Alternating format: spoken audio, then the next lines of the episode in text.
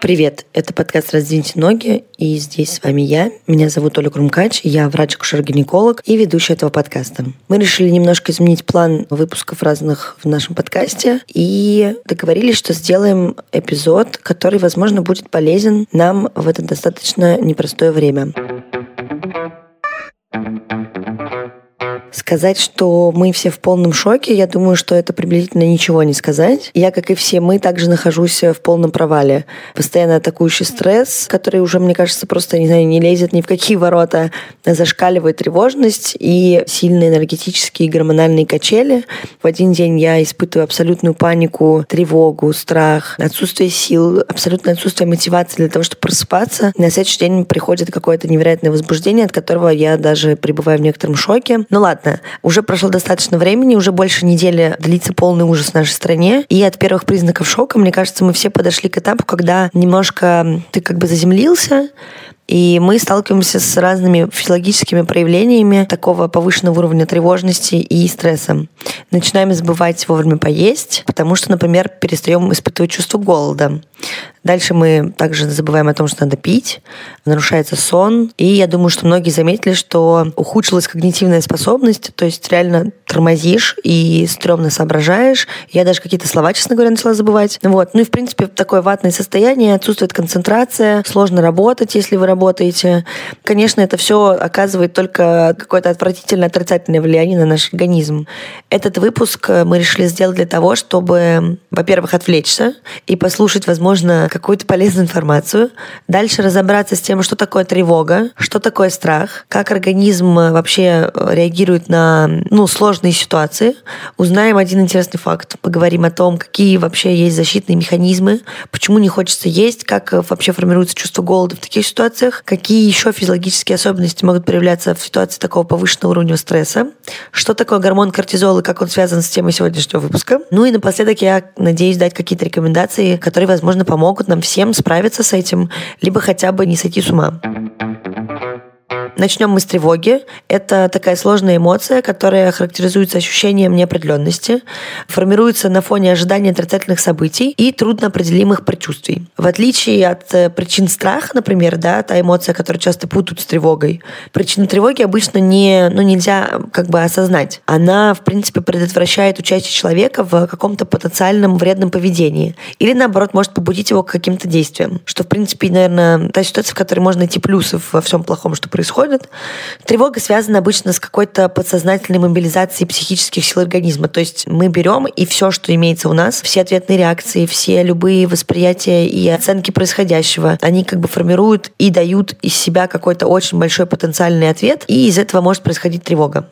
Тревога может быть на фоне будущих событий, да, их ожиданий. Тревога может случаться в моменте. Тревога может существовать постоянно, либо кратковременно. Она возникает в тех ситуациях, когда еще нет реальной опасности для человека.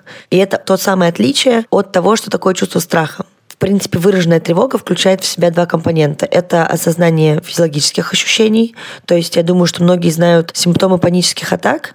Это всегда что-то по типу сердцебиения, потливости, тошноты. То есть ручки могут потеть, вы испытываете разные какой-то, может быть, и озноб, и прилив. Я думаю, что не надо объяснять людям, которые живут в современном мире, что такое тревога. К сожалению, мы все с этим сталкиваемся, поэтому, скорее всего, вы знаете эту симптоматику.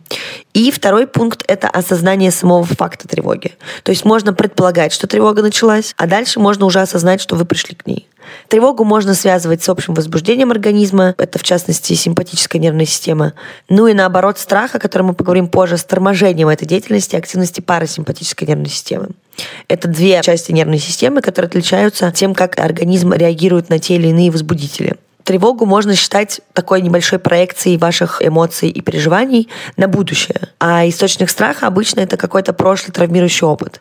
И Конечно же, тревога считается социально обусловленной штукой, а вот, например, страх — это уже биологический инстинкт. Вообще, вернемся к тому, наверное, какие есть истоки. В животном мире тревоги как таковой не существует, но при этом есть страх, который является эмоцией, которая основана на прошлом негативном опыте, который мы уже неоднократно проживали.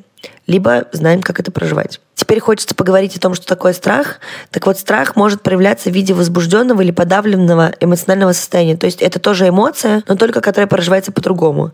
Например, очень сильный страх часто сопровождается именно подавленным состоянием. То есть в природе устроено так, что наш организм способен принимать некоторые другие формы существования, и очень часто даже в природе можно замечать, как многие защитные механизмы у насекомых и у животных, они зациклены и крутятся вокруг оцепенения. Поэтому бывает такое, что сильный страх парализует, и это нормальная ситуация, потому что организм в таких условиях хочет самосохраниться и, и пытается как-то депонировать все свои запасы, навыки, силы и энергию. Теперь переходим к моменту, который мне нравится больше всего, наверное, в этом выпуске, потому что я сама обалдела. Ребят, я реально ни разу не читала, что такое стресс. Ну, то есть я никогда не открывала определение этого слова. Я думаю, что многие из нас, как и я, думают, что стресс — это совокупность внешних возможно, других внутренних факторов, которые влияют на нас, из чего мы испытываем негативный опыт.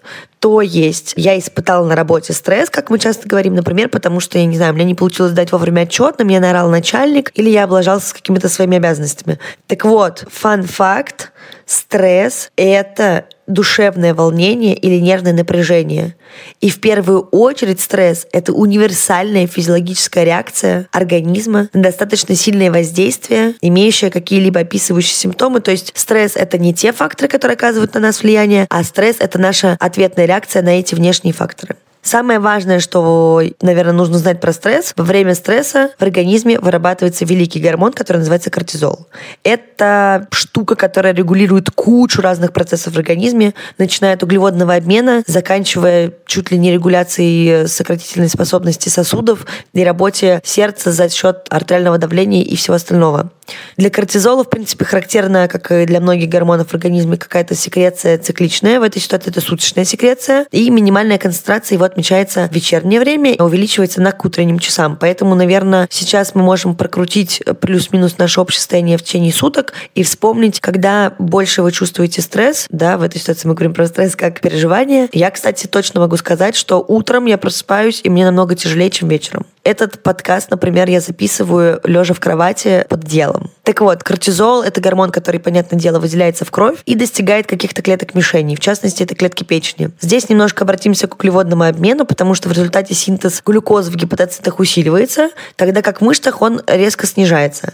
Таким образом, эффект кортизола состоит в сохранении вообще всех энергетических ресурсов организма. Ну, конечно же, нам нужно сохранять себя, и первое, что делается, это депо энергии. Затем в клетках печени уже глюкоза может запасаться, и дальше это расщепление происходит по типу, да, чем меньше поступает в организм глюкозы, тем больше глюкозы начинает тратиться из того депо, которое сохраняется в той же печени. В чем проблема с кортизолом? Что хронический стресс приводит, конечно же, к его активной выработке, что в свою очередь ведет к тому, что меняется полностью вообще обменные процессы в организме. Здесь есть разные пути развития. Мы сейчас говорим больше про энергетическое депо, поэтому кортизол, его увеличенная выработка приводит как к истощению организма, так и, например, к его какому-то переобогащению, скажем так. Ну, в данном случае я говорю про ожирение. Всем привет! Это звукорежиссерка подкаста «Раздвиньте ноги» Лера Кусто. В данном отрывке Оля рассказывает про кортизол и его химическое воздействие на организм. Объясняю простыми словами для тех, кто, как и я, не особо учил химию в школе. Вообще кортизол – это хороший гормон. Он улучшает концентрацию внимания, дает дополнительную энергию организму во время стресса. Но несмотря на пользу кортизола, частое или длительное превышение его уровня может нанести вред организму, а именно, может усилиться депрессия, ухудшится метаболизм, а клетки начнут активнее стареть. Следовательно, по пизде может пойти все тело, весь организм, вся наша голова, наша соображалка, концентрация, работоспособность, репродуктивная система, короче, все, что может быть почему мы начинаем забывать о том, что нужно поесть, почему мы чувствуем, что многие наши физиологические потребности на фоне стресса очень сильно подавляются. Ответ один — это тоже и кортизол, и Помимо кортизола во время хронического и тяжелого стресса вырабатываются еще такие штуки, как норадреналин и адреналин. Это еще два друга нейромедиатора, которые отбивают аппетит. Одновременно с этим расходуют огромное количество витаминов, в частности витамин В, ну и также влияют на работу нервной системы. Но и здесь хочется обсудить голод, о котором я уже упомянула. Кроме соматического действия, голодание оказывает существенное влияние на психику и поведение человека. Ну, помимо того, что притупляются чувства, снижается память, замедляется и нарушается мыслительный жизненные процессы, теряется контроль над собственным поведением. Это то, что я говорила про ватное состояние, когда ты уже не чувствуешь, да, где грань, где хорошо, где плохо. Ты себя как чувствуешь или не чувствуешь. Хочешь есть, спать или непонятно что. Подавляется воля, возникают разнообразные зрительные и слуховые галлюцинации. Нарастает апатия, которая с тем же самым успехом может превращаться в некоторую дистемию и будет чередоваться с кратковременными всплесками повышенной какой-то агрессии и раздражительности. При этом физического ощущения голода может долгое время не ощущаться. Но далее, конечно же, при отсутствии пищи, при отсутствии работы моторики кишечника и всего остального, мы можем начать чувствовать некоторые сокращения мышц живота. И эти сокращения очень часто называют такими условными приступами голода. Именно поэтому я сейчас и проговариваю, да, вы просто должны понимать, что никто, кроме нас, себя контролировать не будет. Если вы заметили, да, что что-то в вашем организме ухудшается, какие-то обычные базовые штуки, которые помогают вам жить, надо вспомнить, когда последний раз вы ели или пили. Организм будет давать разные маячки. Это и болевые ощущения, и сниженная работоспособность, и какие-то вообще супер непонятные ответные реакции организма, да, вплоть там до потери сознания, полного отсутствия эмоциональных всплесков, апатия. В общем, короче говоря, боюсь, что тяжелые запущенные стадии будет уже не просмотреть. Это мы точно все заметим. Я напомню, что врачи все-таки сошлись на идее о том, что без воды человек может прожить до двух недель, и это прям супер максимум. А вот уже без еды, но с сохранением да, питьевого баланса, срок может увеличиться до 60 дней. Но я надеюсь, это нас никак не коснется, просто сообщаю интересные факты. Помимо того, что нарушается ситуация с потреблением пищи, с потреблением жидкости, э, мы забываем о том, что помимо всего прочего у нас еще есть циркадные ритмы, мы должны спать, э, отдыхать, отвлекаться, работать, и это все входит в наш обычный привычный режим, поэтому, пожалуйста, обращайте на это внимание, и как раз отсюда можно перейти к идее про то, какие вообще бывают стратегии преодоления стресса. Конечно же, сюда входит примерно все, что может вам описать какой-либо комфорт и составить ситуацию, в которой вы себя чувствуете как минимум сейф, ну, хотя бы в той ситуации, в которой вы сейчас находитесь. Понятно, что, скорее всего, на ближайшее время мы не сможем чувствовать себя комфортно и защищенно, да, в каких-то глобальных рамках, но конкретно, лежа в кровати под одеялом, встретившись с друзьями, близкими, партнерами, получать достаточное количество объятий, делать свои дела, может нас на какое-то время спасти, и это будет тот комфорт, который будет нас как-то оберегать. Так вот, первое, что хочется сказать, конечно же, это переживание всей ситуации. Для того, чтобы преодолеть неблагоприятные какие-то ситуации и тот же стресс, необходимо их переживать. Здесь у нас все еще остается опция психотерапевтов, которые у нас пока что еще остались в доступе. Также можно делиться своими переживаниями с близкими друзьями. Ну и, конечно же, давать себе отдушину и выпускать пар и какие-то эмоции так, как это можно сделать. Второе, что здесь я бы хотела отметить, это опять же мы возвращаемся к правильному рациону еды и потреблению воды. Это то, что вас сохраняет на плаву. Если вы не справляетесь, ставьте напоминания, расписывайте календари, элементарно вставляйте в свою рутину ежедневную, да, походы в магазин. Для вас это будет отдельным делом, подбор еды, выбор, что вам есть. Вводите это в вашу рутину, наслаждайтесь этим и делайте это как э, какой-то ритуал, возможно, или просто бытовую штуку, потому что, во во-первых, вы отвлекаетесь, во-вторых, вы получаете в любом случае удовольствие эндорфины, и в-третьих, просто вы едите еду, которая является топливом для нашего тела. И питьевой баланс, его последствия мы, как правило, замечаем быстрее всего, потому что начинается это с чего-то не очень значительного, в стиле сухость губ, сухость кожи, отсутствие активного потения, как обычно, да, если у вас есть какой-то диапазон, как вы потеете в обычной жизни, на фоне стресса мы сначала потеем сильнее, а потом резко перестаем потеть, потому что заканчивается просто жидкость. Дальше хороший варик – это спорт. Можно бегать, можно просто гулять и много двигаться, можно выполнять зарядку. В любом случае спорт всегда был классной отдушиной для выброса энергии. Ну и плюс к этому это всегда выработка полезных для нас в данной ситуации, а именно эндорфинов, гормонов там счастья и всего остального. Плюс, опять же, да, мышцы и какая-то тренировка всего организма, включая кардио, всегда воздействует благоприятно, снимает стресс и напряжение.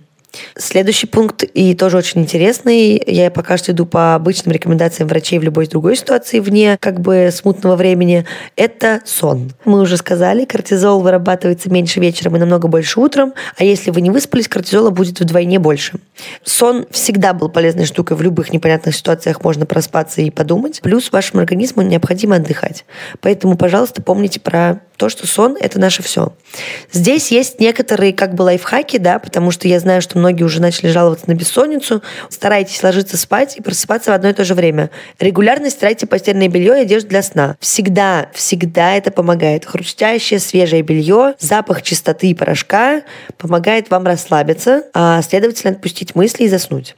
Старайтесь не использовать и не пялиться в телефон буквально перед сном и ложиться с ним в обнимку. Особенно это касается нашего бесконечного дум-скроллинга и перечитывания одних и тех же новостей на 10 новостных подписках в Телеграме. Хотя бы за 2-3 часа до сна избегайте планшетов, ноутбуков, э, айфончиков и всего остального. Вырабатывайте себе какой-то график просмотра новостей и вообще любого контента так, чтобы это не было постоянным вашим занятием.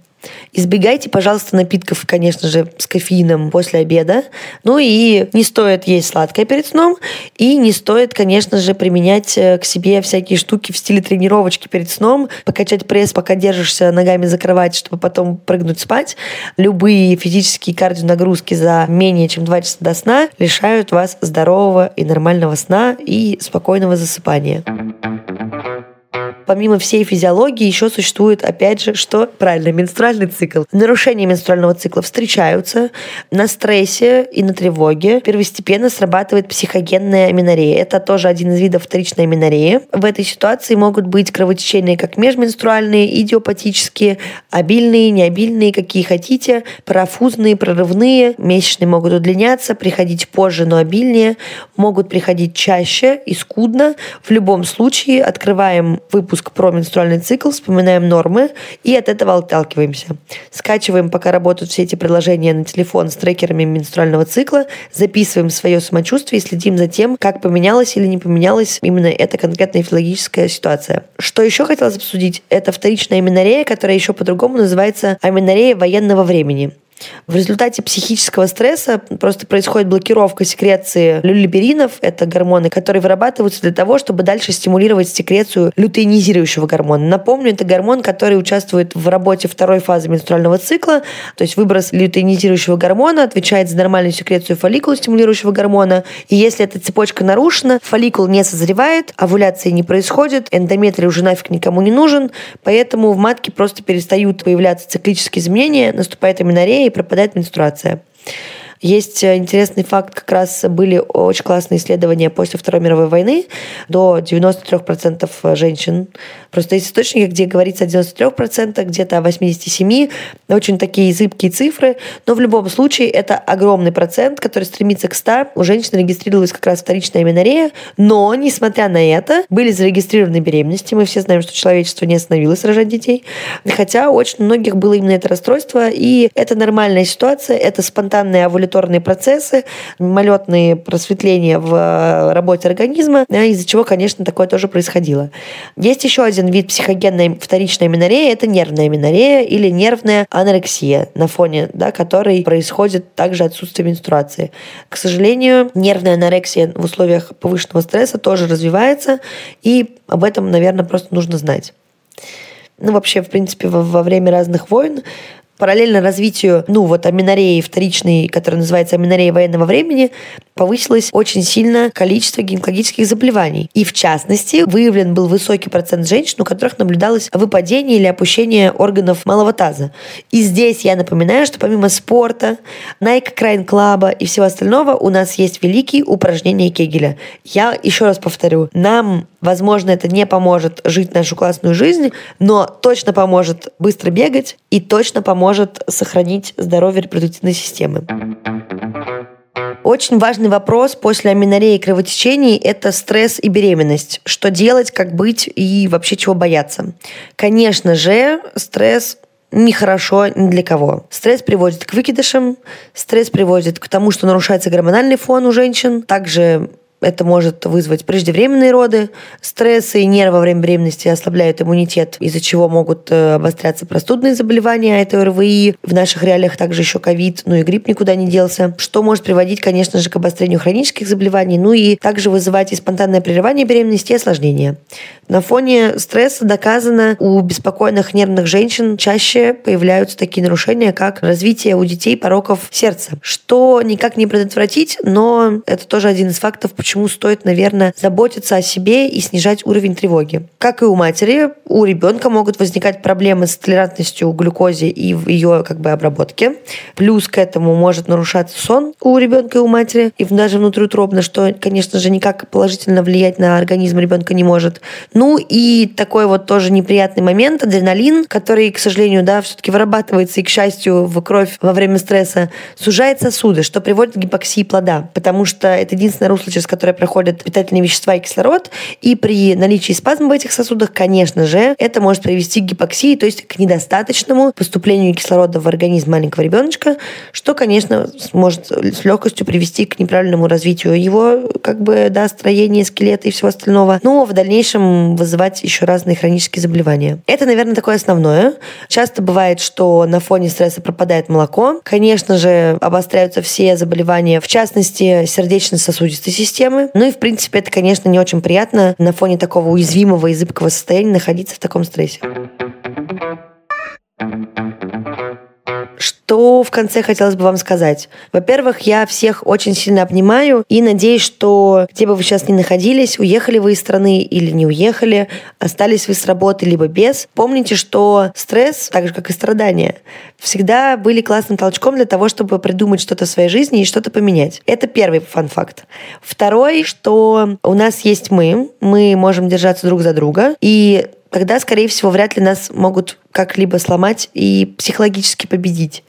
И Напоследок я хочу вам сказать и дать пару советов, рекомендаций о том, как можно снизить стресс, как можно себя обезопасить, что можно с собой сделать, помимо тех пунктов, о которых мы говорили выше. Конечно же, мы уже обсудили, и мне кажется, понимание того, откуда берется стресс, откуда берется тревога, что это такое, что такое страх, очень сильно помогает э, разграничить свои ощущения и чувства, и дальше отталкиваться уже от этого. Помимо правильного питания, хорошего сна, соблюдения гигиены сна, заботе о себе в потреблении, например, воды, сохраняя физиологические функции, у нас есть классные опции, которые супер простые. Это гимнастика, это спорт, это смена картинки, и это может быть буквально прогулки, да, посмотреть, какой у нас красивый город. Это может быть общение с близкими, это общение с питомцами и животными, это элементарные вещи в виде теплой ванны и заботе о себе, как это может быть возможно, обсуждение своих тревог и проблем с другими людьми, конечно же, посещение терапевта, пока это возможно, и очень важные штуки, которые заточены на медитативные процессы, это включает и дыхание, и, конечно же, тактильные стимулы, и здесь тоже, кстати говоря, мне кажется, помимо объятий, самое основное — это какой-то контрастный душ. И сохранение вашей привычной или хотя бы около привычной жизни, то бишь рутины. Это, наверное, все, что основное хотелось бы сказать. Я не знаю и не могу вам сказать, и мы никто не можем сказать, насколько нас хватит и сколько продлится вся эта история.